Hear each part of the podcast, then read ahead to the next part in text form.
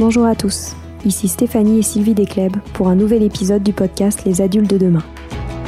Les adultes de demain, c'est un échange autour de l'éducation et la parentalité entre d'un côté une mère, Sylvie, entrepreneuse depuis plus de 30 ans dans l'éducation, directrice d'école Montessori, créatrice d'un organisme de formation et auteur dans l'éducation, et sa fille, c'est moi, Stéphanie. Les semaines, nous invitons des experts, des personnalités remarquables ou de simples passionnés qui partagent avec nous la même envie d'offrir le meilleur aux enfants. Car comme le disait si bien Maria Montessori, l'enfant est l'avenir de l'homme et nous souhaitons donc vous donner des pistes de réflexion et de potentielles réponses pour offrir aux enfants le plus bel avenir.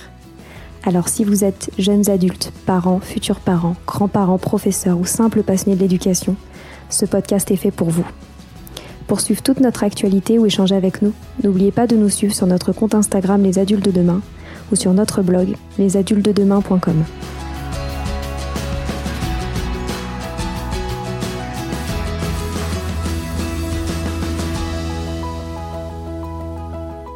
Bonjour à tous.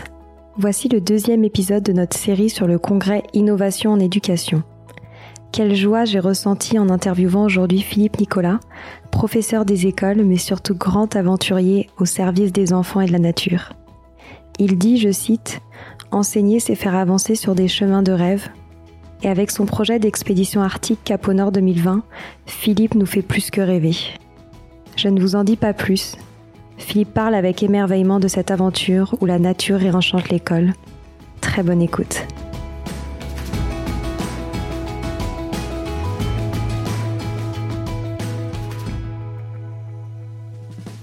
Bonjour Philippe. Bonjour Stéphanie. Je suis enchantée de vous recevoir aujourd'hui au micro des adultes de demain. Nous aurons la chance de vous découvrir plus longuement au congrès Innovation en éducation, car l'idée de notre rencontre aujourd'hui est d'introduire une conférence passionnante que vous tiendrez samedi prochain. Pour vous présenter très brièvement, pardon, vous êtes professeur des écoles depuis 12 ans, docteur en sciences de l'éducation, passionné par le lien qui unit l'enfant à la nature. Vous dites notamment que l'un de vos objectifs en tant qu'enseignant est de faire en sorte qu'il se passe quelque chose entre l'homme et la nature afin que cet enfant devenu adulte se sente en charge de la vie. Pourquoi est-ce que vous dites ça? Et quel est votre constat par rapport à l'éducation des enfants aujourd'hui? Alors, cette, phrase, hein, faire en sorte qu'il se passe quelque chose entre l'enfant et la nature afin que cet enfant devenu adulte se sente en charge de la vie, on pourrait dire c'est une, euh, une synthèse finalement d'un processus euh, conscient, pédagogique, au fil des années, hein, où j'ai été euh, effectivement nommé en 2003 ou 2004 au pied de la plus grande barre d'immeubles d'Europe, à Villeneuve-la-Garenne. Il me semblait avoir la vocation à enseigner hein, mon rêve d'enfant. Et au bout de six mois, j'étais euh, effectivement désolé, euh, courbaturé, découragé parce que je comprenais pas ce qui se passait. Je comprenais pas certaines injonctions du système. Et j'étais, euh, au bout de six mois, j'étais un peu par terre. Et puis, j'ai, en même temps, j'ai fait le constat que la proposition scolaire était peut-être pas en phase avec la réalité. Et le mot de réalité ou de réel, au fil des années, est devenu vraiment un concept en éducation extrêmement important, à savoir euh, est-ce que euh, une conduite, une pratique enseignante nous inscrit dans le réel ou nous inscrit autre, autre part, peut-être dans, dans un monde fantasmé, idéalisé. Et je crois que le concept de réalité est extrêmement important. Je me suis aussi rendu compte qu'au pied de, cette barre d'immeuble, euh, le lien avec la nature, il était, il était oublié, il était quasi rompu, et qu'en même temps, euh, ce lien rompu était une occasion euh, extraordinaire, un bras de levier extraordinaire justement pour proposer à nouveau du lien et une dynamique d'apprentissage. Et donc au fil, au fil d'un parcours, eh bien, j'ai essayé de ramasser hein, en tant qu'enseignant et, chercheur. Donc le chercheur, c'est celui qui pense, celui qui essaye de comprendre le monde et qui essaye finalement de comprendre le réel et puis essayer de s'inscrire dans ce réel.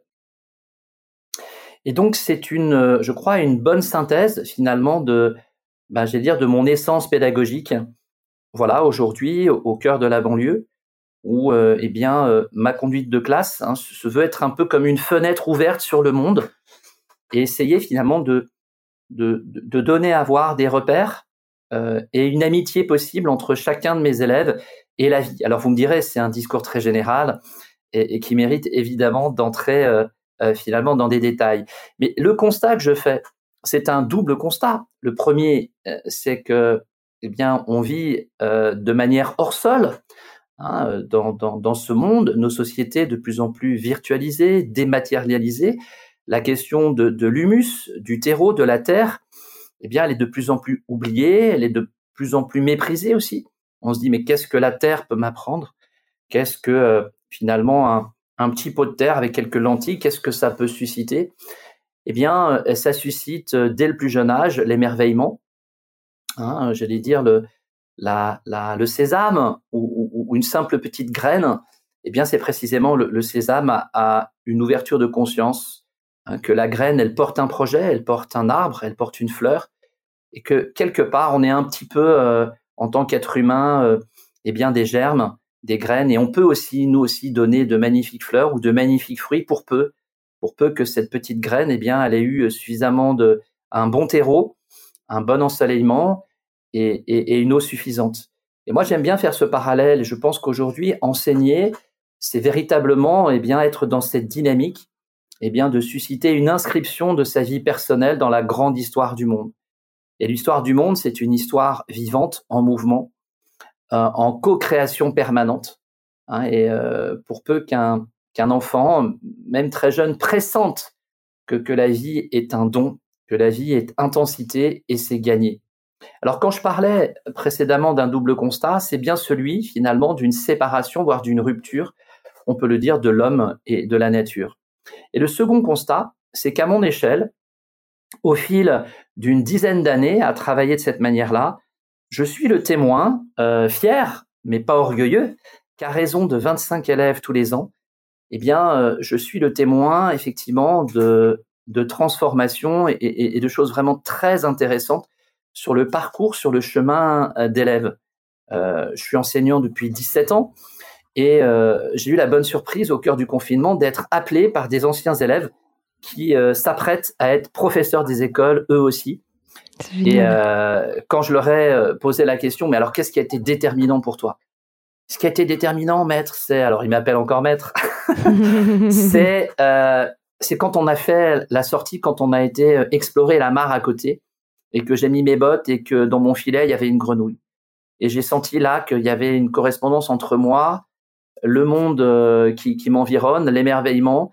Et je me suis dit, mais c'est ça que je veux faire. Je, veux finalement être dans une énergie qui va émerveiller le monde, qui va réenchanter le monde.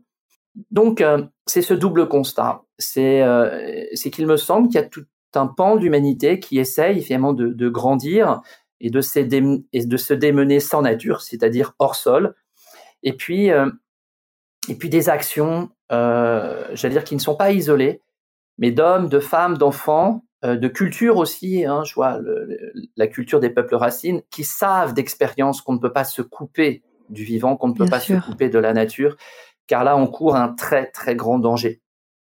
Hein, et notamment le danger, finalement, c'est peut-être de s'illusionner, de se perdre dans le paradis de la virtualité, parfois dans le paradis de l'intelligence artificielle, le paradis euh, qui est un enfer, des divagations d'aller peut-être sur Mars ou sur une autre planète, alors qu'effectivement de, de, simples expériences euh, au sein d'une classe de reconnexion avec le vivant, euh, eh bien peut participer effectivement de, de, cette prise de conscience qu'ici et maintenant je fais partie de l'aventure du monde, je suis un sujet, une personne qui pense, qui m'émerveille, je suis finalement animé de, sensations, d'émotions, de sentiments, et je suis capable de me relier à moi-même, de me relier avec cette graine de lentilles qui pousse. Euh, à, je peux me relier aussi euh, avec ce phasme ou avec ce poisson ou avec ce petit lapin qui est, qui est arrivé. Et puis évidemment, je peux me relier effectivement avec euh, mes camarades, mon maître.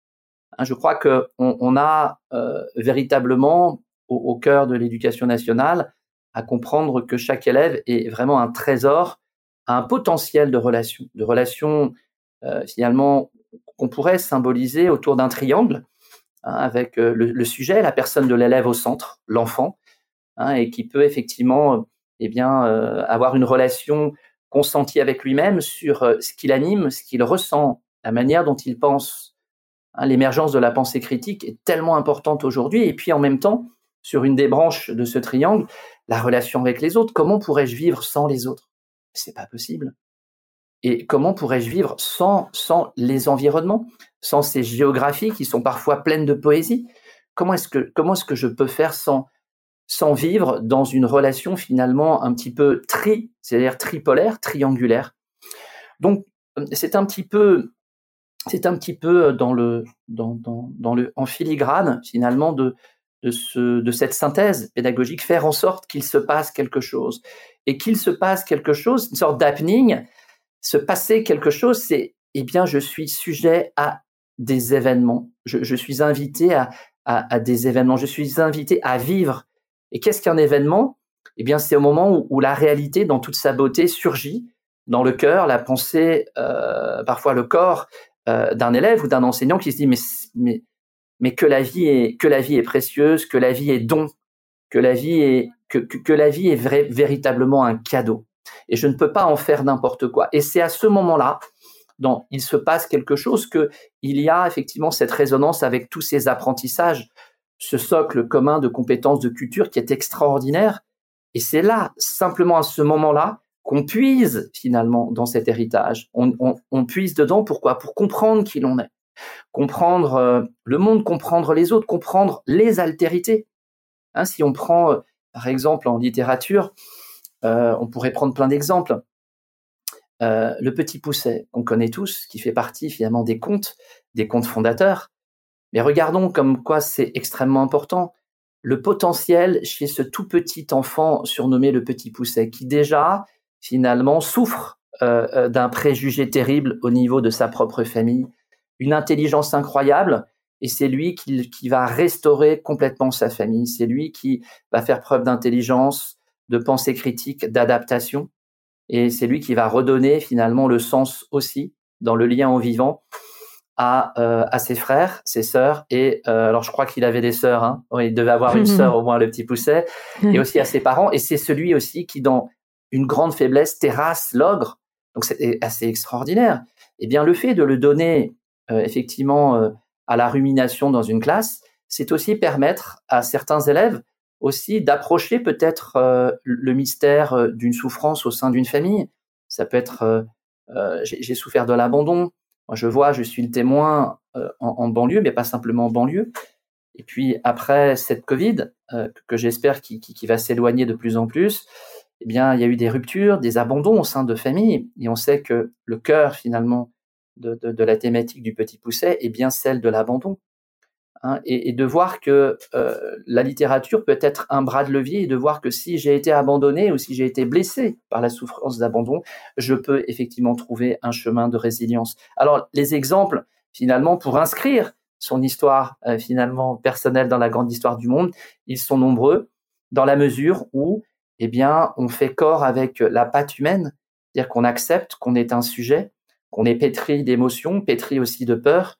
Hein, et la question des peurs, me semble-t-il, est extrêmement importante pour pouvoir comprendre le vivant et être à même de s'inscrire euh, dans une dynamique où on prend graduellement conscience de ses peurs et on choisit finalement d'être plus grand et de s'affranchir de ses peurs parce qu'on sait très bien, hein, si ma vie est érigée sur les peurs, alors je serai malheureux et je peux être un tyran, mais si je m'affranchis de mes peurs, alors je peux être libre et heureux et je peux rendre les, les gens libres autour de moi. Alors oui, je euh, milite pour, euh, pour cette école, cette école de la vie, cette école finalement qui euh, fenêtre ouverte sur un monde, sur le réel et un réel palpitant, un réel subtil et un réel amical. Quel beau projet. Alors en filigrane de tout ce projet de vie que vous menez avec les enfants. Vous êtes à l'initiative d'un autre projet qui s'appelle Cap Nord 2020, euh, qui est passionnant et j'ai très envie que vous en parliez euh, à tous nos auditeurs. Est-ce que vous pourriez nous en dire plus? Alors Cap au Nord, euh, c'est une aventure déjà. J'ai une émotion, une émotion joyeuse. Hein, je, je, tressaille, je peux dire, je tressaille d'allégresse parce que c'est vrai.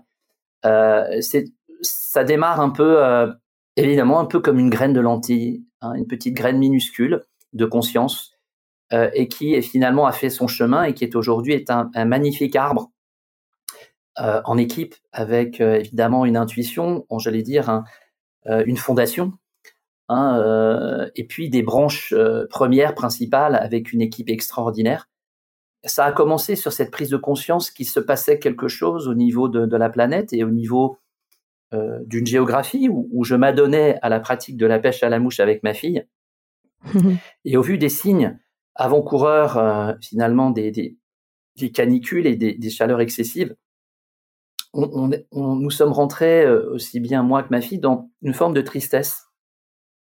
Alors que quand on est au bord d'une rivière, hein, rivière, c'est les eaux joyeuses, les eaux rieuses. Je me dis, mais il se passe quelque chose. Il y a, quelque chose qui ne va pas bien. Donc, le soir même, sur le bivouac, je commence à, esquisser quelques lignes et, à envoyer. Alors, merci tout de même à l'hypertechnologie. Je commence à envoyer euh, quelques lignes euh, à, des amis, chercheurs, enseignants, directeurs, directrices d'école. Et 24 heures plus tard, tout le monde accuse réception. Écoute, Philippe, il faut qu'on fasse ensemble quelque chose.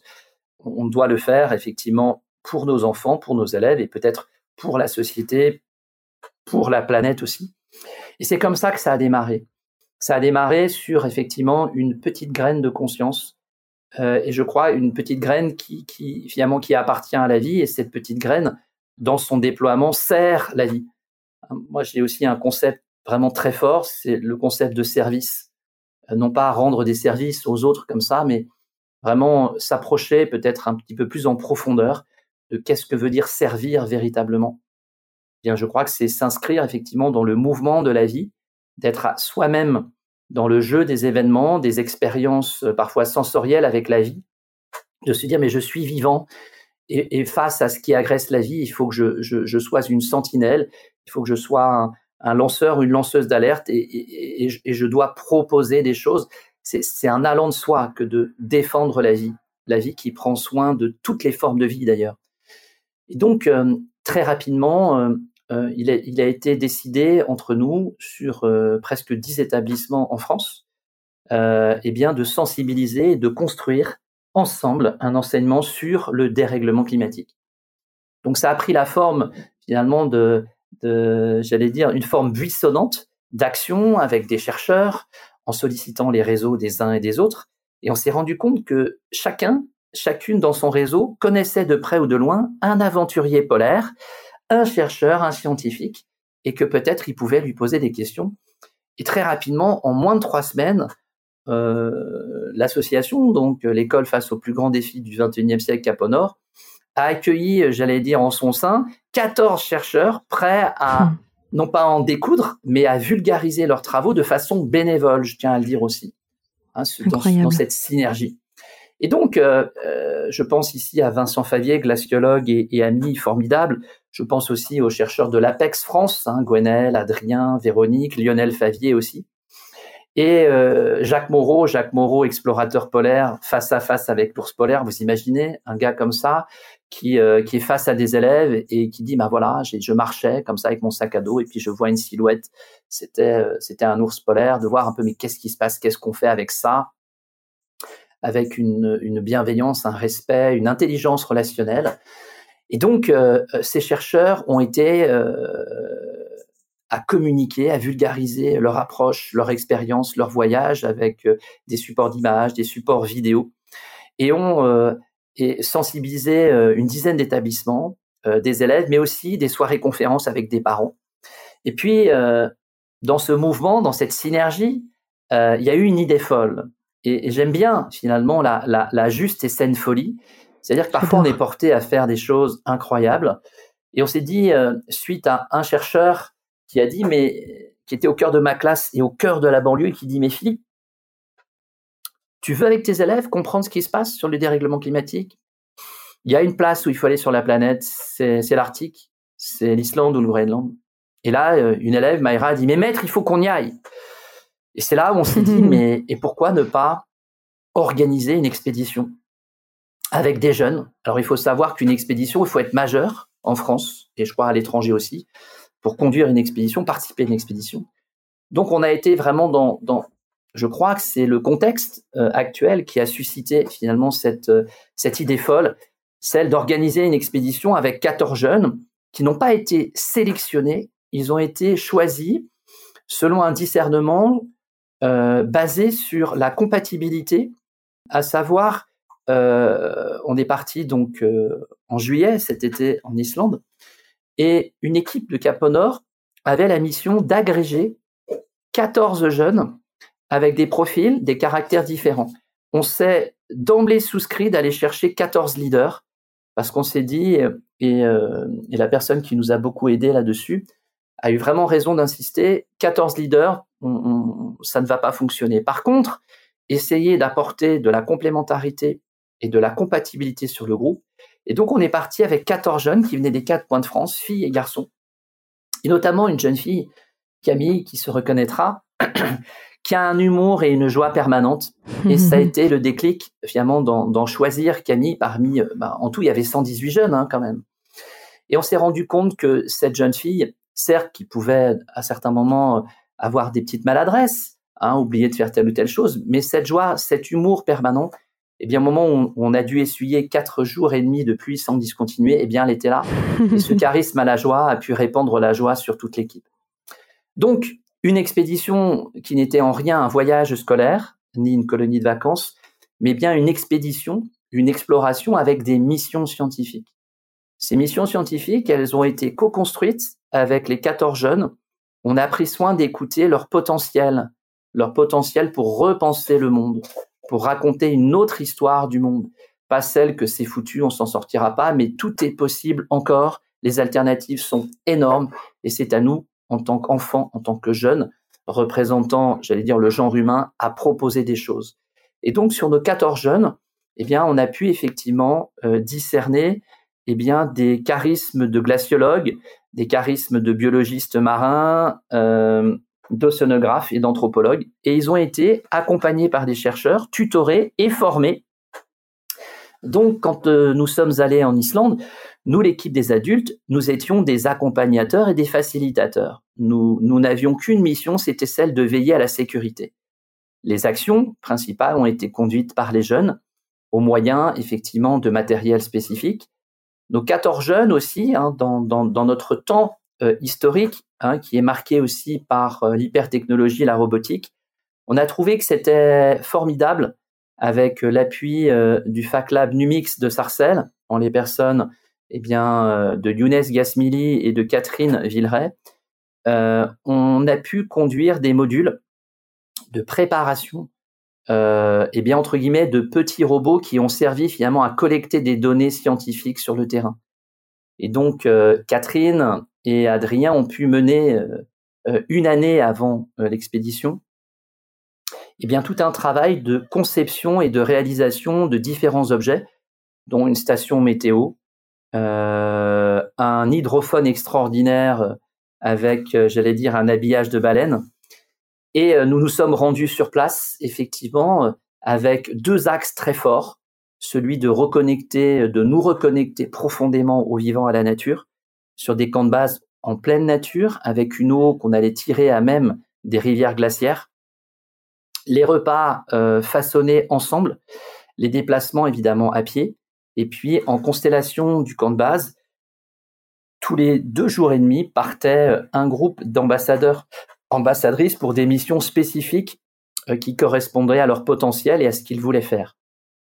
En synthèse, euh, on a pu euh, le dernier jour eh bien faire un vrai travail finalement de synthèse et essayer de voir un petit peu les expertises des uns et des autres et, vers quelles conclusions on pouvait effectivement eh entrer et donc on se rend compte qu'à la lumière finalement de la biologie marine, à la lumière de la glaciologie, de l'anthropologie et de l'océanographie, eh bien chacun des jeunes a pu en lui-même constater que nous étions effectivement dans un monde en mutation, dans un monde en dérèglement. Et euh, cette approche finalement qu'on pourrait nommer tout en lien me paraît aussi être un point extrêmement important en éducation d'être à même de proposer une pensée globale. Hein. on n'est pas très loin de la pensée complexe euh, d'Edgar Morin. Essayer d'avoir une vision qui ne sépare pas, qui ne divise pas, mais une vision qui, qui se veut être le plus proche du réel. Alors évidemment, dans tout ça, le plus important, le plus beau, c'est que je témoigne d'une joie et d'un épanouissement des 14 jeunes. Hein, il, y a un, petit clip qui, circule et on aura l'occasion de voir des images. Et c'est dire qu'effectivement l'aventure humaine, pour peu qu'elle soit, elle s'inscrive dans le réel, eh bien, est joie, amitié, vie partagée, vie ensemble. Hmm, c'est magnifique. J'ai juste envie de vous poser une dernière question. On n'a plus beaucoup de temps, mais ce sera très rapide. Je voulais juste savoir où est-ce que vous en étiez maintenant du projet aujourd'hui? Alors, on en est, euh, une excellente question, on en est que, eh bien, euh, on reconduit une expédition l'année prochaine au vu euh, de l'enthousiasme des chercheurs, au vu de nouveaux territoires qui, qui souhaitent faire partie de l'aventure. Je pense ici au territoire de Saint-Aubin-sur-Mer, Luc-sur-Mer, très probablement une école nouvelle dont je suis le parrain dans le sud-ouest, l'école OSE, qui, euh, qui ose pour le coup euh, effectivement faire monter une, ambassadrice sur le projet. Donc je suis moi aussi le témoin finalement que euh, nous vivons et nous sommes portés par plus grand que nous. Hein, nous sommes portés par plus grand que nous. Super. Merci Philippe de nous avoir fait le plaisir de partager vos projets exceptionnels pour les enfants et de les préparer à ces changements majeurs de notre monde. Nous avons hâte de vous retrouver samedi prochain. Merci beaucoup et bonne journée. Merci Stéphanie, à bientôt. À bientôt. Voilà, c'est fini pour aujourd'hui. On espère que cet épisode vous a plu. Avant de se quitter, on a quand même besoin de vous. Si après avoir écouté cet exposé, vous ressortez avec plein d'idées pour apporter le meilleur aux enfants, n'oubliez pas de nous laisser 5 étoiles et un petit commentaire sur Apple Podcast, sur iTunes ou toute autre plateforme d'écoute de podcast. Cela nous aidera à mieux ressortir et surtout à nous motiver pour continuer cette aventure ensemble. Si vous avez des suggestions, des idées de thèmes, des questions à poser, n'hésitez pas à nous contacter sur les réseaux sociaux, Instagram ou LinkedIn, en tapant les adultes de demain. Nous serions ravis d'échanger avec vous. Si vous souhaitez en savoir davantage sur Sylvie, je vous invite vraiment à aller voir son blog sylvidesclep.com ou à la suivre sur Instagram en allant sur son profil sylvidesc, D-E-S-C, Montessori. Enfin, si vous souhaitez en savoir plus sur le calendrier des prochaines formations Montessori, rendez-vous sur www.apprendre-montessori.fr. On a hâte de vous retrouver vite à très bientôt sur les adultes de demain.